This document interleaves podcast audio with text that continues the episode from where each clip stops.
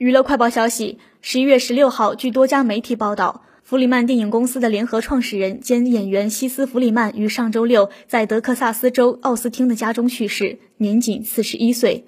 报道中指出，西斯·弗里曼是在睡眠中平静离开，除此并无太多细节，因此很多圈内好友和粉丝纷纷表示难以接受。刚刚合作拍摄完电影《西部大草原上的恐怖》，主演吉娜·卡拉诺第一时间分享了与西斯·弗里曼的合影，并透露一周前他还曾拥抱西斯·弗里曼。当时西斯·弗里曼看起来十分健康，脸上还带着灿烂的笑容，谁也无法相信他会这么快就离开。而他最好的朋友们，制片人希洛·费尔南德兹、《美少女的谎言》主演爱神利·本森、女星珊娜·莫克勒等人也纷纷晒出合影，发声哀悼。